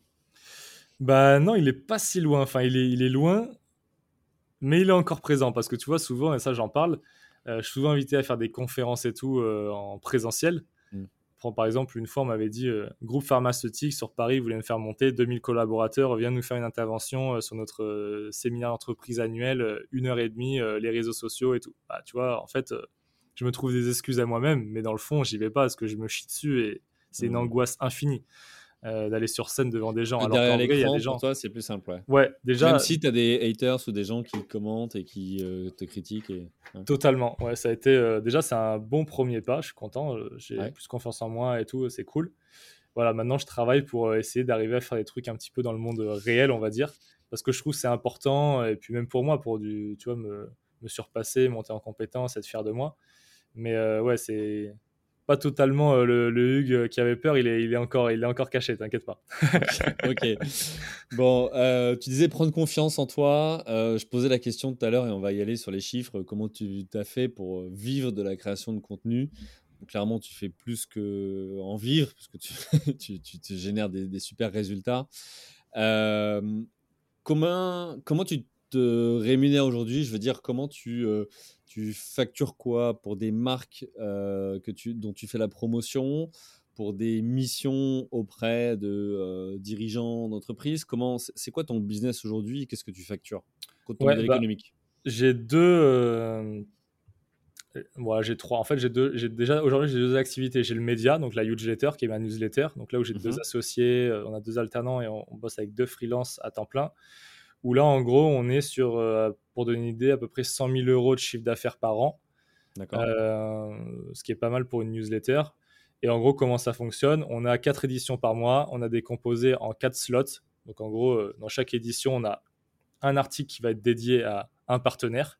Mhm. Et en gros, chaque partenaire va payer 2500 euros par mois pour avoir de la visibilité à l'année, une fois par mois dans, la newsletter. On a 16 000 lecteurs, exclusivement Web3, mais même finance, donc crypto, bourse, etc. Euh, donc en fait, avec des une audience très qualifiée, et c'est pour ça qu'ils peuvent se permettre de payer aussi cher. Parce que maintenant, dans la finance, un coût d'acquisition, il peut monter jusqu'à 200 euros pour un client qui va ouvrir un compte. Tu vois donc, euh, hmm. quand tu parles à 16 000 personnes et qui vont lire ta newsletter, c'est intéressant. Et c'est pour ça que derrière, ils mettent du budget. Donc, ça, c'est sur mon média. Euh, en sachant que sur ce média-là, je ne me rémunère pas, je laisse tout à mes associés et pour faire tourner la boutique. Après, moi, je me rémunère donc avec mes réseaux sociaux personnels. Et là, j'ai deux euh, axes de rémunération. J'ai un, l'affiliation. Donc, mhm. en gros, moi, j'ai des partenaires et dès qu'il y a des gens qui vont ouvrir des comptes via euh, des liens, je touche donc plusieurs modèles. Soit un ticket direct, par exemple 50 euh, euros pour une ouverture de compte chez X partenaire, ou alors ça va être des pourcentages sur les frais de frais de commission de la plateforme. Par exemple, tu as investi 100 euros sur un exchange en crypto, l'exchange va prélever 1 euro de frais et moi, ils vont me reverser 50% de ces 1 euro, donc 50 centimes. Hmm. Et ça, bah, pour donner une idée, euh, là, moi, tu vois, sur les cryptos, je fais pas mal de contenu, j'ai affilié pas mal de 7000 personnes à peu près. Et euh, tous les mois, ça me rapporte, euh, ça dépend parce que comme du coup, ça dépend ce qu'ils investissent, mais entre 2000 à 3000 euros par mois, rien que d'affiliation sur les cryptos. Après, j'en en plus, c'est du, du, récurrent, c'est pas du récurrent. ouvertures. Hmm. Ouais, c'est du récurrent c'est du récurrent. Sur les ouvertures, pour te donner une idée, le meilleur mois que j'ai fait, c'était en avril avec Trade Republic. J'avais ouvert 550 euh, comptes et euh, j'étais payé 65 euros par ouverture de compte. Et de mémoire, ça a fait 32 ou 33 000 euros de, de facture quoi, sur de l'affiliation. Donc, ça, mmh. c'est un modèle. Deuxième modèle, c'est un ticket one shot de facture, prestation avec les marques. En mode, on vient me voir, par exemple, Amazon qui va me dire Hugues, on a une académie de formation euh, gratuite fais-nous une vidéo en format astuce comme tu fais et montre aux gens qui peuvent se former gratuitement sur le digital. Euh, et en gros, tu fais une vidéo. Et du coup, moi, en gros, j'applique un forfait qui est très simple. Je fais un centime par vue euh, sur mon pack de vues minimum que je peux faire. Donc aujourd'hui, une vidéo que je, vais mettre sur mes réseaux, elle fait 300 000 vues minimum. Donc en gros, bah, je fais euh, un centime, donc 3000 euros le, pack. Mmh. Donc, donc voilà, donc je fais des collabs, donc affiliation, collab et tout. Donc par mois, ça, je gagne bien ma vie. Et comment tu fais pour trouver ces, ces partenaires? Parce qu'il y a, y a un, le sourcing. Après, il y a aussi, euh, j'imagine, la sélection, c'est-à-dire euh, est-ce qu'ils correspondent à tes valeurs ou pas? Oui, bien sûr. Promouvoir, parce que ta communauté, euh, si tu leur si tu les pousses vers des entreprises, j'en sais rien, en ce moment, le, le sujet, c'est la pollution, la planète Terre, etc. Voilà, toi, tu peux aussi perdre en, en termes d'engagement de, la part de ta communauté si tu pousses des choses qui ne sont pas respectueuses de l'environnement. Donc, comment tu, gères ça? Parce qu'à un moment donné, tu as, ton, ton, modèle économique et puis tu as aussi bah, tes valeurs, ta communauté. Ouais, bien sûr. Bah, moi, si tu veux, c'est un, beau métier hein, parce qu'en fait, j'ai un mail, euh, on va dire, influenceur, enfin créateur de contenu. Donc, en fait, bah, les boîtes me contactent sur ce mail. Ça m'intéresse pas, bah, je réponds que ça m'intéresse pas. Ça m'intéresse, on fait des visios avec les marques. Et euh, en gros, moi, j'essaie de toujours travailler avec pas beaucoup de partenaires. Je n'ai pas envie de venir un panneau publicitaire et j'en fais très peu des partenariats, hmm. mais plutôt avec des, des, beaux partenaires et sur le long terme. Donc, en gros, j'ai qui comme partenaire? J'ai Trade Republic. Donc, euh, tu vois, la plus grosse fintech européenne, euh, hyper solide, valorisée plusieurs milliards, etc. J'ai Amazon, pas besoin de présenter. Je vais avoir Bybit et Binance sur la crypto-monnaie, donc les plus gros exchanges de la planète, hyper solides, hyper connus. Je vais avoir La Poste, tu hmm. vois, vraiment que des belles boîtes où déjà quand tu envoies les gens vers ces, vers ces sociétés-là, il n'y a pas de je vais perdre de l'argent, c'est de l'arnaque, c'est des scams, c'est vraiment que des belles boîtes et qui innovent et qui sortent des produits. Et en gros, voilà, j'en parle de manière euh, euh, sponsorisée, mais à chaque fois, je le fais vraiment parce que c'est intéressant. Tu vois, Amazon, quand je fais la promotion de l'accélérateur du numérique, qui est leur formation euh, gratuite sur le digital, je trouve ça juste génial. Concrètement, mmh. tu vas, tu as 80 heures de contenu pour te former sur le e-commerce, c'est fait par des experts chez Amazon et Dieu sait qu'ils s'y connaissent et c'est gratuit. Donc tu vois, quand je le fais, je le fais vraiment avec le cœur et c'est pour ça que ça marche super bien. Et après, oui, derrière, je suis payé. Mais en gros, du coup, non, je fais pas de. Comme je gagne bien et que c'est assez lucratif, j'ai pas besoin de les empiler et d'aller vers des trucs qui me plaisent pas. Euh. Hmm. Et de temps en temps, ça m'arrive de faire des OP vraiment one shot, mais ça va être avec des partenaires très ciblés, toujours des belles boîtes. Et par exemple, là, tu vois, le dernier en date que j'ai fait, c'est avec Convi. Donc K-O-N-V-I, c'est une app pour investir dans les euh, produits de luxe de façon crowdfunding. Donc en gros, tu vas pouvoir t'acheter une Richard Mille à partir de 200 euros d'investissement. C'est juste qu'il va y avoir euh, peut-être 10 000 copropriétaires de la montre. Et mmh. en gros, tu vas pouvoir investir dans la montre et quand ils vont la revendre dans 5 ans, parce qu'en fait, ils t'expliquent qu'ils vont la vendre dans 3 ou 5 ans, ça dépend de la durée, bah, tu partages la plus-value. Tu récupères ta mise à la plus-value. Sachant que c'est une marque de montre où les montres valent plusieurs centaines de milliers d'euros. Exactement. Donc, euh, tu vois, ça, c'est super intéressant parce que je trouve que ça te permet de démocratiser euh, l'accès à des investissements de luxe pour tout le monde. C'est une belle boîte, c'est allemand, c'est hyper solide. Enfin, ça, je trouve ça hyper innovant et je prends du plaisir à, partager ça. Mais je ne vais pas m'aventurer dans des trucs un peu chelous. Tu vois, je suis tout le temps. on me propose des projets crypto qui sortent de nulle part tous les jours, des gens qui ont fait des formations trading, des robots de trading. Tout ça, tu ne me verras jamais en parler. Ça ne hmm. m'intéresse pas. Quoi. Et alors, euh, deux choses là, parce que, un, tu parles beaucoup de crypto, de Web3, etc., et moins d'entrepreneuriat, donc tu, tu, c'est plus ça que tu valorises aujourd'hui, en tout cas euh, sur lesquels tu, tu, factures C'est ça qui me rapporte de, de l'argent, c'est vraiment l'aspect finance. D'accord. Parce que mes astuces du quotidien, euh, moi, il y a 90-95% de mon contenu qui est totalement gratuit. C'est-à-dire que les marques ne me contactent pas, je fais des vidéos, je présente des sites et c'est totalement. je, je leur demande même pas l'autorisation, je le mets en avant et c'est parti. Je gagne pas d'argent sur les astuces. Parce que je démarre, comme je démarche pas euh, les boîtes, elles viennent pas spécialement vers moi. Euh, hmm. Je le fais vraiment parce que euh, j'essaie d'apporter de la valeur aux gens. Ok. Voilà. Ok. Et tu, tu, gères en direct ou tu as une agence ou un agent? Comment ça se passe pour ces sponsoring? Ouais, je gère tout en direct. D'accord. Donc j'ai Marion qui travaille, qui est en alternance, qui travaille avec moi. il faut savoir que sur mes équipes, j'ai soit des associés, j'ai pas de CDI. Pour, ça, c'est une vision très personnelle. Euh, parce que la création, enfin, moi j'ai envie de garder cet aspect pour l'instant libre parce que je sais pas où je vais être dans un an, deux ans, ça va tellement vite que j'ai pas spécialement envie d'avoir entre guillemets une attache. Euh, et puis l'alternance, alors il y en a qui vont dire oui, euh, il exploite le système. Alors deux choses. L'alternance, c'est vrai qu'il y a les aides, donc c'est confortable parce qu'entre guillemets, tu prends pas trop de risques. Mais en plus, deux, moi, l'alternance, ça a été vraiment pour moi une révélation et j'ai envie aussi de rendre l'appareil. Euh, et d'offrir une alternance où ils peuvent s'épanouir, où je leur donne vraiment des responsabilités, etc. Et Marion, elle gère euh, justement toute cette partie un petit peu qu'on pourrait dire agence. Elle rencontre les marques, elle préqualifie les projets, euh, elle envoie les briefs, elle envoie les statistiques. du coup, je lui envoie les vidéos. C'est elle qui va gérer l'envoi de vidéos, qui va traiter, qui va gérer la facturation. Enfin voilà, elle gère vraiment toute la partie comme si on était une petite agence. Et c'est elle qui va vraiment opérer cette partie-là. Et elle me décharge un maximum de temps Hmm. pour que je puisse me consacrer vraiment sur la création de contenu. Quoi. Ok. Alors, on voit pas mal d'articles euh, sur Internet euh, qui disent, euh, voilà, les créateurs de contenu ou influenceurs, ils, facturent tant pour un poste, etc. Donc, c'est de l'argent dans leur poche. Alors ça, c'est un raccourci qui n'est pas vrai, puisque souvent ça passe par une entreprise et donc il y a des charges derrière. Aujourd'hui, ton activité, puisque tu disais que tu as, des membres dans ton équipe ou des associés, ça représente quoi comme chiffre d'affaires global? Qu'est-ce que tu peux partager comme métrique autour de l'activité et, de création de contenu? Ouais, bah là en gros, sur tout, donc je vais te prendre vraiment large. Ça veut dire ça va comprendre la newsletter, ça va comprendre mes réseaux sociaux, mais ça va comprendre aussi de l'apport d'affaires que j'ai pu faire à droite à gauche. Alors ça, ça représente rien du tout, peut-être 5-10% de, du revenu, mais bon, ça, va être intéressant. C'est vraiment tout, c'est dans la holding. Je vais faire plus de, plus de 500 000 euros là, de chiffre d'affaires. D'accord. En sachant que j'ai très peu de marge. Euh, j'ai pardon, j'ai énormément de marge, j'ai très peu de charges. Hmm. Donc euh, ça fait un beau résultat. Et après, comme je te disais en off, mais je peux le dire en direct, mon siège social est dans une ZRR. Donc niveau fiscal, j'ai pas d'impôt sur les sociétés pendant 5 ans. Donc euh, oui, je vis euh, très très mmh. bien et je suis très très chanceux. Et, c'est d'ailleurs aussi une des clés, et je n'en ai jamais trop parlé publiquement sur LinkedIn parce que je n'ai pas de tabou avec l'argent, mais je n'ai pas spécialement envie de balancer ça à la face des gens parce que voilà, c'est des montants qui sont euh, importants et je sais la valeur que ça a. Et il y a des gens qui triment toute la journée et qui vont gagner certaines sommes et que je peux gagner en une vidéo, donc ça peut être assez frustrant, assez délirant. Donc j'aime pas trop trop mettre ça en avant. Mais oui, on gagne très bien, on gagne très bien notre vie. Quoi. Mmh. Ok, bon, si vous gagnez bien votre vie, c'est aussi parce que euh, euh, ça apporte probablement à ceux qui euh, voilà, font appel à, à, tes services. Ouais, bien sûr.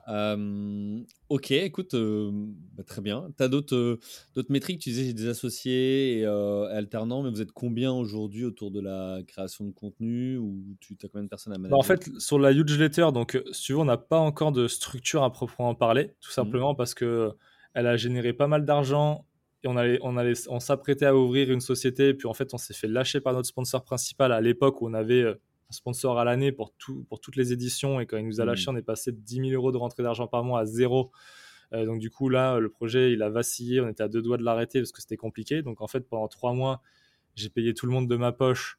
Mmh. Euh, à fond perdu et après on a revu le modèle c'est pour ça qu'on a décomposé en quatre slots bah, pour pas être dépendant d'un fournisseur entre guillemets mais plutôt de quatre mmh. euh, et là donc ça repart du bon pied et on est en train de de remonter la pente et on arrive sur des, à nouveau des, là on est à break even donc c'est à dire qu'il y a c'est pour ça que je me paye pas etc parce qu'on est à l'équilibre exactement. Donc euh, mes associés ils se payent en, avec leur société ils me facturent et ils se payent 2000 euros par mois. Après on a les alternants et après on paye deux freelances 2000 euros par mois. Donc euh, on est quasiment à, 10 000 euros de charge en gros. Euh, on a récupéré un petit peu nos 10 000 euros de rentrée. Maintenant on vise un petit peu plus pour pouvoir avoir la trésor et pouvoir réinvestir et développer d'autres projets donc là, sur cette partie-là, donc j'ai deux associés, même si officiellement, juridiquement, ils sont pas associés, mais ils le sont parce qu'ils travaillent toute la journée et ils, mettent de l'huile de coude, quoi, tu vois, ça, ça dépote. Hmm. On a deux alternants, donc deux Arthur, qui travaillent donc un sur la partie data analyse, site internet et tout, euh, gestion du trafic pour euh, voir d'où ça vient, essayer de mieux comprendre tout notre écosystème pour pouvoir euh, optimiser tout ça. Et après, l'autre Arthur, Arthur Andro, qui est en gestion de tous les partenariats euh, et aussi d'aller démarcher, parce qu'on a est en train d'implémenter une nouvelle fonctionnalité. On va créer un job board euh, dédié au Web3. Donc là, on va aller chasser les boîtes qui recrutent et on va essayer de leur, afficher les offres. Et après, nous, avec la puissance de frappe qu'on a en termes de visibilité, on va envoyer du trafic pour que les gens puissent postuler directement sur notre job board. Donc voilà, lui, il est en charge de ça. Et après, moi, sur mes réseaux perso, donc j'ai Marion qui travaille avec moi plus sur la partie administration, gestion des relations, etc. Et après, j'ai deux monteurs là qui viennent d'arriver il y a une semaine. Euh, donc deux monteurs vidéo pour euh, bah, monter un mes contenus courts mhm. et Marie pour monter mes donc Alexis pour mes contenus courts et Marie pour monter mes contenus longs donc format YouTube etc. Donc tu vois on est une on est une dizaine en gros euh, sur, mhm. sur entre guillemets mon écosystème de création de contenu là. C'est intéressant ce que tu dis parce que pour qui veut euh, demain créer du contenu, euh, euh, on voit que derrière, il y a une organisation, c'est du boulot, c'est une équipe, c'est aussi de la réflexion en amont pour savoir quoi poster, etc. C'est pas juste et le raccourci qu'on pourrait faire parfois, dire tiens, allez, aujourd'hui je me fais une petite vidéo et puis je vais la poster et on verra ce que ça donne. Ou c'est simple de faire une newsletter, ce qu'on peut entendre parfois nous aussi, tu vois, agence, euh, en disant bah attends, une newsletter c'est simple, ou un post, euh, non, ça prend pas une heure à faire. Bah en fait, euh, quand c'est réfléchi, quand on a analysé la cible, quand il y, y, a du boulot derrière. Donc c'est intéressant de voir ça aussi, parce que pour aller générer ces millions de vues que tu as, derrière, il y a une organisation, il y a du staff, il y a une structure et, et, euh, c'est important de le mentionner aussi. Ouais, mais tu vois, euh, ça, je rebondis sur ça, tu as raison de le dire. À ce niveau-là, c'est une vraie structure et on, je dirais jamais aux gens, euh, vous pourrez faire ça avec votre bite et votre couteau à ce niveau-là. Par hmm. contre, pour commencer, au début, quand on a commencé, par contre, pour le coup, là, je faisais vraiment ça en freestyle tout seul, et hmm. personne, et je suis parti vraiment de zéro, pas à pas. Mais c'est sûr qu'au fur et à mesure, bah, tu es obligé de déléguer. Tu vois, là, je pourrais pas. Si, si tout le monde partait et que j'étais tout seul, Hmm. Impossible de créer autant de contenu, ça serait impossible. Et alors, euh, question pour les euh, créateurs de contenu euh, à venir. à partir de quand tu as un switch? Ça devient guillemets professionnel, ce que je veux dire, où tu peux en, commencer à en vivre, ou ça devient rémunérateur, tu commences à facturer, c'est quoi? Tu as des paliers, il te faut un minimum, j'en sais rien, 5 000, 10 000 followers, 100 000, j'en sais rien. Tu as, bah vu quoi toi? Ah, en termes de followers, non, ça dépend, ça, dépend de ta niche. Moi, ma première promo, je l'avais fait sur TikTok 3-4 euh, mois après que je me suis lancé. Je devais avoir 350 000 abonnés, tu vois, mais avant, j'avais jamais gagné un centime.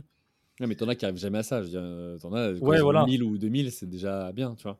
Ouais, totalement. Et il y en a pourtant à 2000, ils arrivent à, générer de l'argent parce que derrière, ils ont un produit à vendre, une formation, un coaching, un accompagnement. Donc en fait, c'est très très compliqué à dire. Ça dépend de la niche aussi. Je sais que dans l'humour, c'est beaucoup plus dur de monétiser parce que ceux qui font des vidéos gags dans la rue, des micro-trottoirs, bah, ils arrivent quand même à trouver des partenariats, mais c'est quand même plus complexe tu vois, pour une marque de s'associer à eux. Ça hmm. dépend d'énormément de critères, c'est très compliqué de, répondre à cette question, mais euh, après, moi, ma vision, ça a été toujours de, et c'est un peu le cas aujourd'hui, je me paye euh, en, tant que salaire le, le minimum, enfin, je me paye bien, mais comparé à ce que ma boîte génère, c'est peu parce qu'en fait, je réinvestis énormément ma vision, ça a toujours été ça. À partir de quel moment bah, tu commences à recruter et tout, bah, la newsletter, dès qu'on a commencé à gagner 2000-2500, j'ai pris un freelance tout de suite et je lui dis, bah, tiens, tu vas écrire du contenu. Euh, et moi, je me paye pas parce que je m'en fiche, j'en ai entre guillemets pas besoin. Mais allez, hop, on passe à 5000, bah, on en prend un deuxième. On passe à 7000, bah, je prends un autre associé. On passe à plus, bah, on prend des alternants. Et euh, je réinvestis tout. Et même sur ma, sur ma boîte, là, j'ai des très gros crédits puisque j'ai acheté des locaux. Donc, c'est une opération à quasiment 500 000 euros sur 10 ans. Donc, ça fait des belles échéances tous les mois. Donc, il faut rembourser ça. Il y a les alternants. Parce que même s'il y a les aides, bah, un alternant, quand tu le payes 1003, 1004 par mois, même si tu as les 600 euros d'aide, bah, il te reste, reste à charge. Tu as les assurances, expert comptable. Donc, j'ai à peu près entre 8 à 10 000 euros de charge par mois quand même. Donc, euh, c'est pas énorme comparé à ce qui rentre, mais c'est pas du 100% net évidemment. Quoi. Mais euh, en gros, je réinvestis euh, à fond. Quoi. Ouais, non, mais c'est, on, est, on est vraiment dans, dans, ce, parallèle de médias où quand tu bah, crées du contenu, ça prend du temps, il faut des ressources matérielles, des outils, des équipes. Et, et, et, voilà, c'est, ça se développe quoi, en tout cas. Euh, ok, alors je vois l'heure qui a bien tourné. On va aller très très vite sur la dernière partie qui était euh, la, notion euh, Covid-19. Alors, toi, tu t'es lancé à peu près dans ces moments-là. comment tu as fait justement? Parce que tu parlais de l'alternant, mais Comment tu as fait pour développer ta visibilité en plein Covid-19 Est-ce que déjà c'était un booster, le numérique à ce moment-là pour toi ou pas? Alors tu en as parlé un petit peu avec Fooder, donc la, startup que tu avais montée dans la, dans la food. Euh, mais aussi comment tu as fait toi du coup pour euh, euh, t'entourer? On, parlait de monteur tout à l'heure. tu vois, moi par exemple pour le podcast, c'est voilà, une personne, je la salue, Alexandre, qui fait le montage mais qui n'est pas dans nos bureaux physiques, à qui je peux envoyer des fichiers. voilà, comment comment tu as fait toi pour structurer ceux qui sont autour de toi? Parce que te filmer, à un moment donné, tu peux pas le faire à distance, quoi. ouais, bien sûr. Bah écoute, déjà première question, le Covid, ouais, ça a accéléré énormément les choses. Ouais. Pour tout, parce que les gens se sont mis à fond sur les réseaux sociaux. LinkedIn, ça a explosé à ce moment-là, donc j'ai pu surfer sur la vague, donc ça m'a totalement servi. il y a aussi plus de concurrents, du coup, non? Ouais, plus de concurrents, mais le marché est tellement large que même si tu passes de 0,1% de créateurs de contenu à 0,2, il te reste quand même 99,8% des gens qui vont mmh. consommer. Donc euh, finalement, euh, ta part du gâteau reste quand même monstrueuse. Donc euh, ça, super intéressant. Euh, deux, sur tout ce qui est échange, rencontre avec les gens, les partenaires et tout, bah avant ça se faisait plutôt en physique et il aurait peut-être fallu que je sois sur Paris. Maintenant tout se fait en visio et comme moi je suis plutôt bien timide dans ma campagne, je suis bien à Montpellier et mmh. euh, monter sur Paris, moi c'est l'angoisse. Donc euh, bah, ça pareil, ça m'a aidé parce que maintenant je fais tout en visio et je me déplace très peu. Je suis très mmh. casanier. et trois, comment j'ai fait pour m'entourer? Ben, Localement, sur une ville comme Montpellier, quand même, tu as avec l'agglomération et tout le monde, tu as à peu près 400-500 000 personnes, donc tu trouves des très bons, euh, des très bons talents, euh, tu peux t'entourer euh, assez facilement. Après, sur la newsletter, un de mes associés, Antoine, il habite à Paris, tu vois, mais bon, on fait des visios, pas spécialement besoin d'être au bureau constamment. Et là, on est encore dans des, on n'a pas les nouveaux locaux, donc nos locaux, bah, tu les, tu les connais. Là, on a un bureau qui est assez sympa, mais on peut pas être une dizaine, tu vois, on peut être 3-4. Donc il y a un rythme qui s'est instauré en télétravail, et il y a un roulement qui s'est mis en place avec, euh, avec les équipes. Donc euh, ça aussi, le Covid a facilité tout ça, parce qu'avant, c'était pas trop dans les mœurs, et puis maintenant, c'est rentré euh, dans notre quotidien, donc ça se passe super bien. Et le Covid a été une bonne chose pour moi, mais comme je m'étais pas lancé avant, je peux pas trop te dire une différence, mais en tout cas, je, mmh. je pense que ça m'a plutôt bien servi. Non, mais toi, ce que je veux dire, c'est que d'un point de vue culture d'entreprise, d'un point de vue euh, euh, aussi organisationnel, avec des alternants donc, qui, en parallèle de leur cours, apprennent un métier, donc parfois aussi découvrent. Comment tu fais pour gérer ça tu vois, pour, pour engager, en fait, tout simplement. Donc là, j'ai compris que tu allais avoir des nouveaux locaux, donc ça va te permettre aussi, toi, de créer ton univers, d'embarquer, de, raconter une histoire. Mais voilà, est-ce que tu as des, des, tips ou des choses à partager sur, sur cette partie-là? Bah Ça, c'est essentiellement lié à la création de contenu. Il y a énormément de marques qui galèrent à recruter, mais en vrai, quand tu crées du contenu et que tu arrives à créer un branding personnel assez fort, les gens, c'est toujours pareil, viennent à toi, ils ont envie de bosser avec toi. Et euh, tu vois que ce soit pour Fooder ou pour Link, notre création de contenu, toutes les semaines, on avait 2, 3, 4 CV de personnes qui se proposaient pour bosser avec nous. Quoi. Donc en fait, mm. tu n'as pas cette recherche. Ouais, ça a toujours été simple sur ce côté-là. J'ai jamais trop trop galéré. Euh, même là, tu vois, pour les monteurs, Aujourd'hui, tes monteurs, je vois aux études, euh, ils ont des propositions euh, pour travailler dans la PME locale où ils vont peut-être s'emmerder, les projets vont peut-être être nuls, ou, entre guillemets être avec un YouTuber, on va aller sur des events aux quatre coins euh, de l'Europe, voire du monde, on va faire des formats vlogs, ils vont, bah, ils sont excités, tu vois. C'est, enfin, je trouve ça mmh. hyper cool.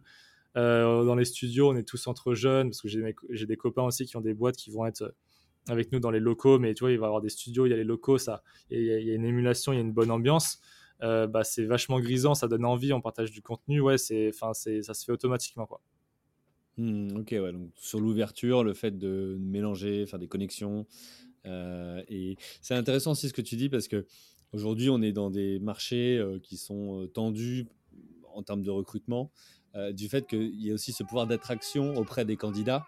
c'est aussi intéressant ça. Donc d'avoir ce sujet-là, tu vois, et de dire bon voilà, on est attractif versus bah, peut-être d'autres entreprises qui faisaient rêver avant et qui sont peut-être plus celles qui font rêver les étudiants d'aujourd'hui. Ouais, totalement. Et c'est pour ça que nous, bah, tu vois, enfin, je dis nous, euh, je, suis toujours avec Kudak dans la partie stratégique pour, la, pour Link, mais quand j'étais vraiment, on va dire, dans le cœur des opérations, on avait plein de boîtes comme ça, des, des, clients qui étaient des grosses boîtes traditionnelles qui revenaient sur la création de contenu, non pas pour faire du business, mais juste pour revaloriser leur, euh, leur marque employeur parce qu'ils galèrent à recruter.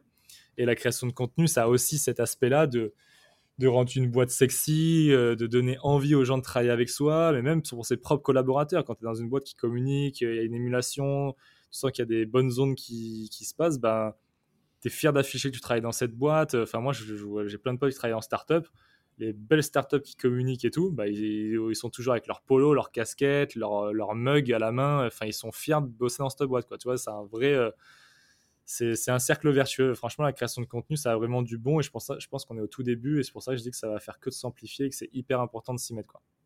Mmh bah écoute, euh, super. Et je te rejoins, euh, je te rejoins sur cette notion-là parce qu'il y a plein de belles boîtes, mais qui le font pas savoir ou qui ont du mal à recruter, alors qu'en fait, euh, c'est super top de vivre dans ces entreprises, de se développer. Et donc voilà, il y a un vrai enjeu. On le voit nous aussi, agence de, de, com et de publicité, avec de plus en plus de demandes de clients qui se disent la marque employeur est importante parce qu'on n'arrive pas à recruter euh, les talents dont on a besoin euh, pour, euh, pour se développer. on va s'arrêter là-dessus. parce qu'on pourra encore discuter des heures. C'est clair. voilà. Mais un grand merci à toi. une question que je pose avant de, de, conclure, c'est c'est-à-dire quoi pour toi être entrepreneur ou entreprendre?